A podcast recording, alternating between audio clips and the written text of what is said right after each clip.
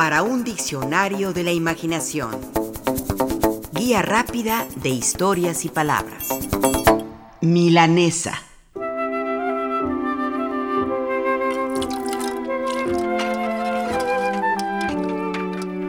La milanesa reina entre las delicias de la cocina.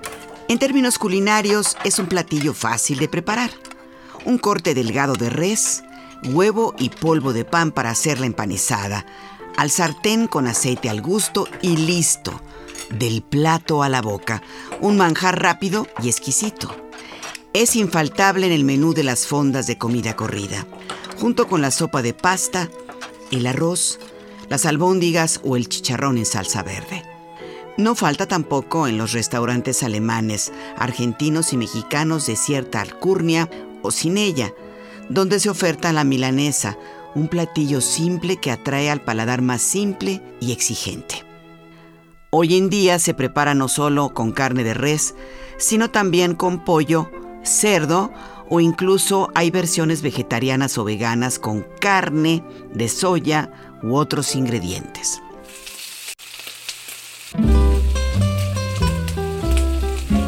Hay a quien le gusta la milanesa con un empanizado más suave y hay a quien le encanta con sabor crujiente y muy dorado. Por supuesto, se acompañan de puré de papa, de papas fritas a la francesa, de una ensalada verde, de espargos o una rodaja de jitomate. Caray, ya hasta se me hizo agua la boca.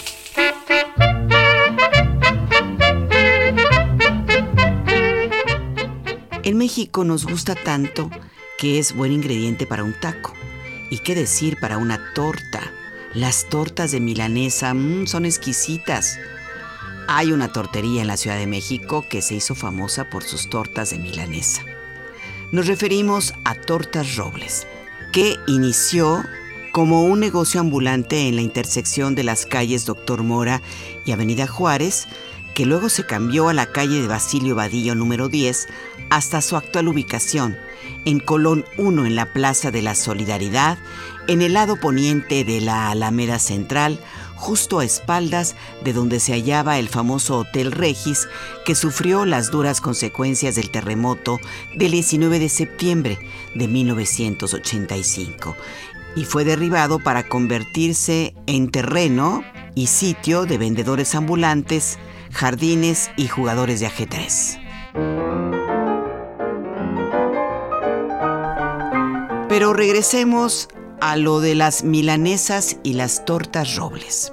A don Alejandro Robles, su dueño original, le encantaba el séptimo arte y adoraba a sus estrellas. En su tortería aún cuelgan fotos enmarcadas donde se le ve en compañía de artistas de la talla de Fanny Cano, Elsa Aguirre, Silvia Pinal, María Félix, Ana Berta Lepe, Brigitte Bardot y Marilyn Monroe. Gran admirador de los Diablos Rojos del México, también se exhiben fotos junto con beisbolistas de este emblemático equipo de la capital mexicana.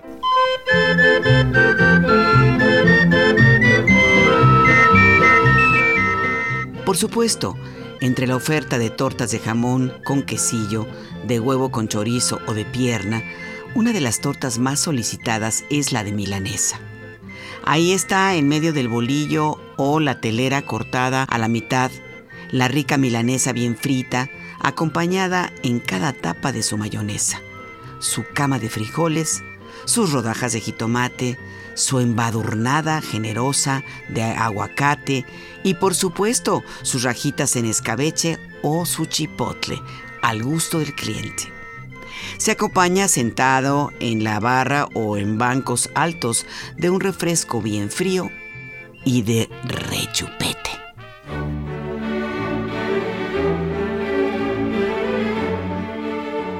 Pero ¿cuál es la historia de la milanesa? Su nombre proviene de la ciudad de Milán, en Italia. Esto nos dice Juan Caparrós al respecto. En Milán se conserva un pergamino de mediados del siglo XII que habla de un lumbulus cum panicio, carne de vaca o lomo con pan como parte de un menú de nueve platos que ofrecía el abad de San Ambrosio en su basílica con motivo de las fiestas de San Sátiro. Este es el primer registro de una versión primitiva de la milanesa, pero una comida no son solo sus ingredientes, sino también su método de cocción. Y una milanesa que no se fríe no es una verdadera milanesa.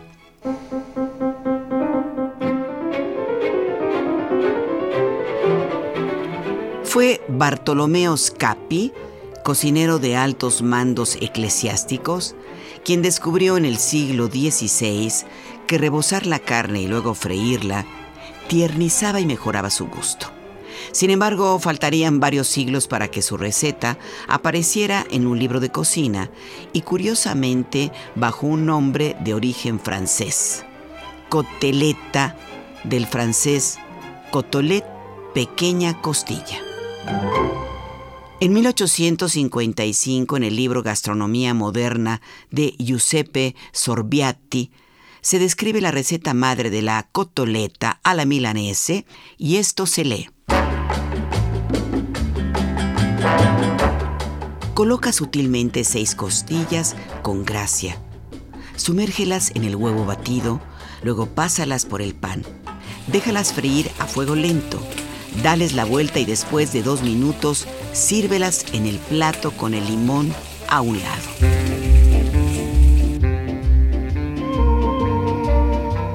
En efecto, en sus orígenes, por lo menos ese origen milanés que hemos mencionado, la milanesa llevaba su huesito propio de las costillas. Y decimos que su origen milanés, pues la milanesa como hoy la conocemos, tal vez tenga otros comienzos. Hay quien asegura que, ya sin huesito, usando un filete de res, la milanesa actual tiene su origen en Viena, Austria, donde se empezó a servir el escalope vienés, que es un plato mucho más parecido a la milanesa que ahora nos comemos.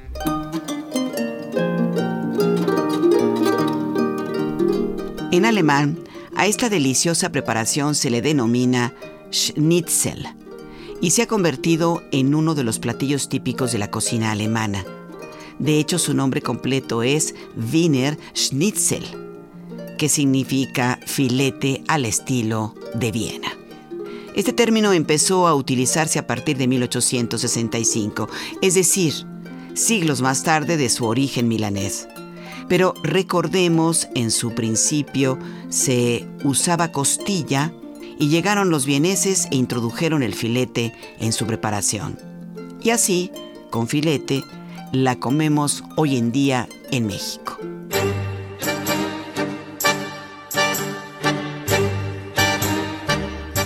En Argentina también es muy popular. De Latinoamérica es el país con más consumo de milanesa per cápita.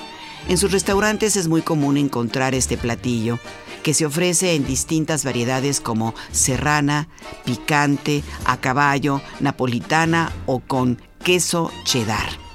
Por cierto, desde 2017 se celebra en Argentina el Día de la Milanesa, el 3 de mayo.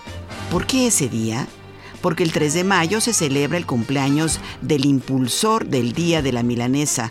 De seguro un gran comelón de este platillo, que por supuesto es una delicia.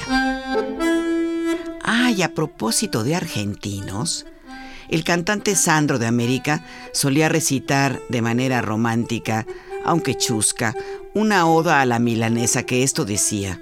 Amo tu cuerpo dorado que se entrega generoso y siento que muero de gozo después de haberte tomado. Como si fueras de boda, escondes tu desnudez, será... ¿Será por pudor tal vez que siempre te cubres toda? Eres mi sol y mi diosa. Y siempre, y siempre te he sido fiel.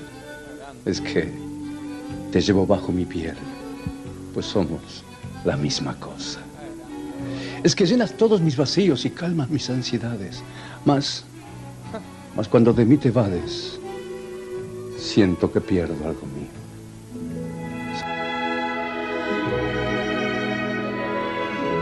El cantante juega la idea de referirse a una mujer, hasta que tras varios versos termina diciendo, Celebro haberte encontrado, tu fragancia me cautiva, eres la luz de mi vida, mi más preciado bocado.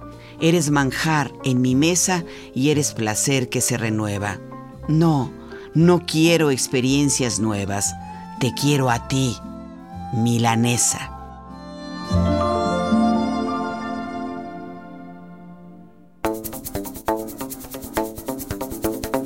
Participamos en este programa Juan Ramírez, Lourdes Mugenburg, María Eugenia Pulido, Mauricio Carrera y Pilar Muñoz.